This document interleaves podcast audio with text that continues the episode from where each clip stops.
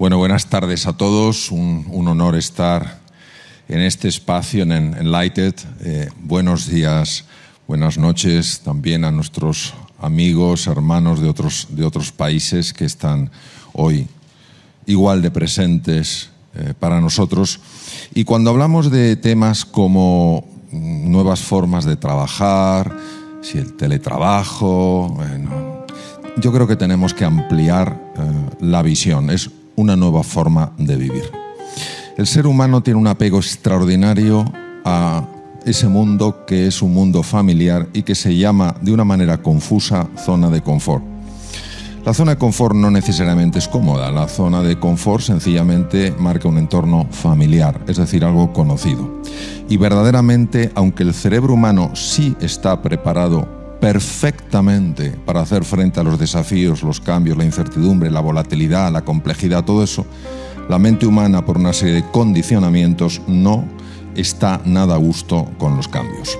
Entonces, la situación que estamos viviendo actualmente trasciende el mundo laboral y llega ampliamente y con enorme profundidad al mundo relacional y al mundo vital.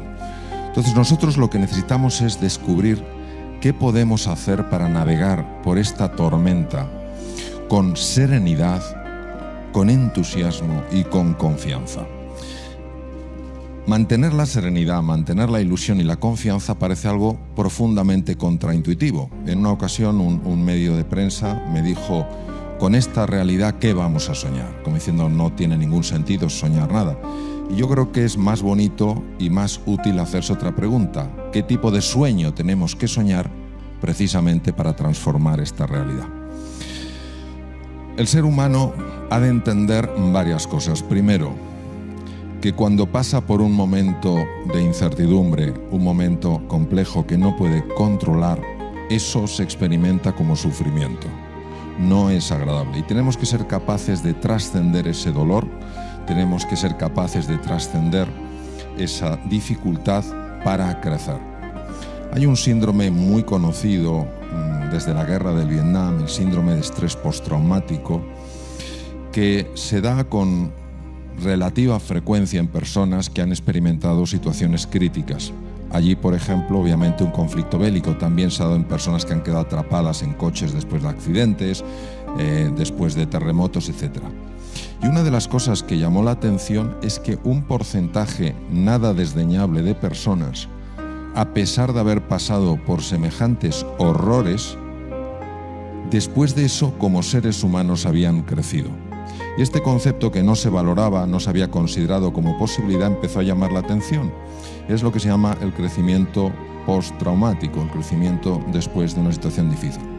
Obviamente lo que estamos viviendo todos es bastante traumático, no solo por pérdidas eh, de vidas humanas, no solo por enfermedad en sí, aunque las personas se recuperen, sino también por pérdidas económicas, por personas que ven como sus empresas que las han creado con tanto cariño, con tanto compromiso, con tanto esfuerzo, pues empiezan un proceso de caída que no saben cómo parar, es, una, es un momento francamente traumático. E intentar negar esa realidad es como negar que estamos en este espacio eh, y pretender que estamos en otro. Estamos en una realidad. En este caso el espacio es agradable. El espacio, sin embargo, el contexto en el que vivimos es un contexto difícil. Entonces, aquí es donde hay que poner en marcha un concepto que se llama resiliencia. Es una palabra extraña.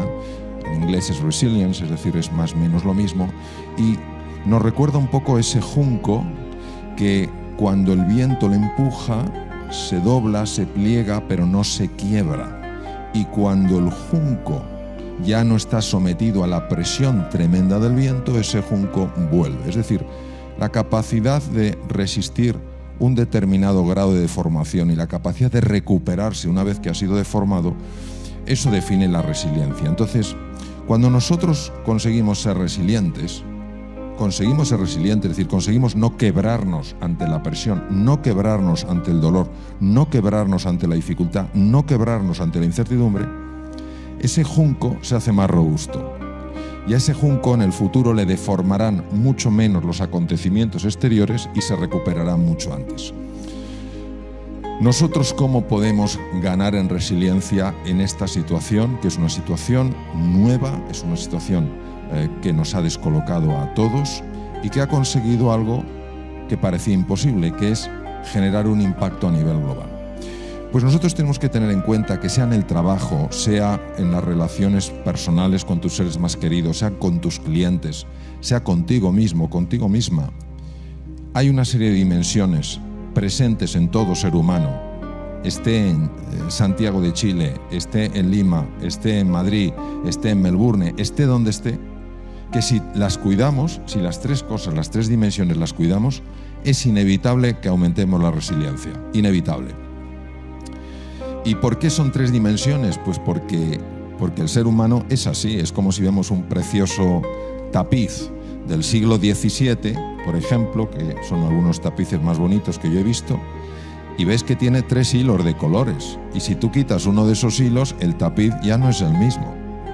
Los tres tapices, se unen, los tres hilos de colores se unen de tal manera que al final le dan esa belleza, esa eh, distinción al tapiz. Pues nosotros tenemos tres hilos de colores con los cuales se construye el tapiz más hermoso que se puede construir, que es un ser humano. Uno de los tapices, uno de los, eh, perdón, no de los hilos, uno de los colores, correspondería a la dimensión física, a nuestra corporalidad, a nuestro cuerpo. La otra dimensión correspondería al aspecto, el otro hilo de colores, correspondería al aspecto mental, al funcionamiento de nuestra mente. Es cierto que nadie tiene muy claro qué es la mente humana. Hay algunos neurocientíficos que consideran que la mente es una pura emanación del cerebro, es decir, que el producto natural, la emergencia natural de un cerebro formado por 100.000 millones de neuronas y 100.000 billones de conexiones aproximadamente, eso es la mente. Sin embargo, hemos visto que eso no siempre es así. Sabemos perfectamente que el cuerpo en el cuerpo se generan procesos mentales. Por ejemplo, sabemos que en el tubo digestivo hay un cerebro que tiene ni más ni menos que 500 millones de neuronas y que está afectando directamente a los estados de ánimo. También sabemos, por ejemplo, que el corazón tiene aproximadamente 45.000 neuronas, neuronas muy especiales, muy diferentes a las neuronas habituales, y que está mandando simplemente con la frecuencia cardíaca un mensaje al centro del miedo en el cerebro para decir si el entorno es seguro o no. Es decir, no es el cerebro el que informa al corazón, es el corazón el que informa al cerebro. Claro, esto verdaderamente mm, ha descolocado muchos de los conocimientos y de las creencias que teníamos en medicina.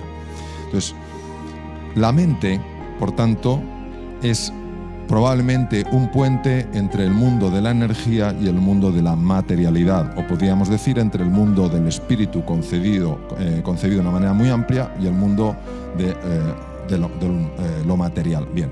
Y la tercera dimensión es la dimensión anímica, es decir, es lo que trasciende al ser humano, es el interés por los demás, es el amor a la naturaleza, es encontrar la, unidad en la diversidad, es por tanto celebrar siempre la diversidad, es no permitir ni que ideas políticas, ni que ideas religiosas, ni que, ni que ideas culturales puedan separarnos en lo más profundo que es nuestra humanidad, nuestra nuestro anhelo de estar juntos, nuestro anhelo de ayudarnos unos a otros a ser más felices y sufrir menos. Entonces, si nosotros cuidamos estas tres dimensiones, la dimensión física, la dimensión corporal, la dimensión mental, que obviamente está conectada como ese hilo con los otros hilos del tapiz, y la dimensión anímica, inevitablemente hay un aumento de resiliencia y de esta situación que afecta al mundo laboral, al mundo de la educación, por supuesto, al mundo de las relaciones, vamos a experimentar como consecuencia de esto un crecimiento. Es decir, después de esta situación traumática, que es la que es, y que es dura y es desagradable, experimentaremos un crecimiento. Es decir, en lugar de quebrarnos, de ser un junco que se quiebra, o un junco que se queda doblado y no puede volver a su situación de partida, nos convertimos en juncos mucho más flexibles y simultáneamente mucho más robustos. Es decir, pasamos de la consistencia del hierro a la consistencia del acero. El acero no solamente es más sólido que el hierro, sino que es más resiliente que el hierro. El acero tiene un, coeficiente de flexibilidad que no tiene el hierro, el hierro se queda deformado y el acero dentro de unos límites puede volver. Bien, ¿Qué aspectos tenemos que cuidar en las tres dimensiones? La dimensión del cuerpo, la dimensión de la mente y la dimensión anímica, la dimensión del alma, entendida en un sentido amplio, como trascendencia del verbo transcando ir más allá de uno mismo, de su propio ego, de su propio yo. A nivel corporal, y esto es importantísimo señalarlo sobre todo cuando se pasa tanto tiempo en casa, a nivel corporal hay que hacer varias cosas para cuidar el cuerpo, la dimensión corpórea. La primera cosa es el ejercicio físico. El sedentarismo acaba matando. En países como España, el 30% de la población tiene muchos problemas a nivel fisiológico y bioquímico porque no hacen absolutamente nada de ejercicio. Y yo conozco personas en la época más dura que hemos vivido que han recorrido kilómetros moviéndose por su pasillo. Que lo han hecho mil veces, lo han hecho mil veces, pero han hecho kilómetros. Es decir, es importante ejercicio, el ejercicio físico, pero el ejercicio físico es importante para cuidar el cerebro. Está demostrado que cuando uno hace ejercicio físico, las posibilidades de caer en un proceso de ansiedad o depresión se reducen drásticamente. No entraré en más profundidad por, por temas del tiempo. Entonces, ejercicio físico es lo primero. Hay que tener mucho cuidado porque cuando se trabajan tantas horas en casa, la tendencia al sedentarismo se multiplica. En segundo lugar, hay que cuidar la nutrición. Todos estamos experimentando estrés. El estrés no es más que la salida de lo familiar, se activan automáticamente los mecanismos del estrés. Y cuando uno se estresa, se libera cortisol. Y el cortisol lo que quiere es llenar la sangre de azúcar. Entonces nos convertimos en personas ávidas de dulces. Esos dulces que se ingieren en exceso se sabe que producen inflamación cerebral, que favorece la aparición de ansiedad y depresión. No la queremos ni la ansiedad ni la depresión en ningún momento de la vida y menos en una situación donde tenemos que estar especialmente eh, entusiastas y con un ánimo más, más elevado. En tercer lugar, el tema del dormir. Vamos a ver.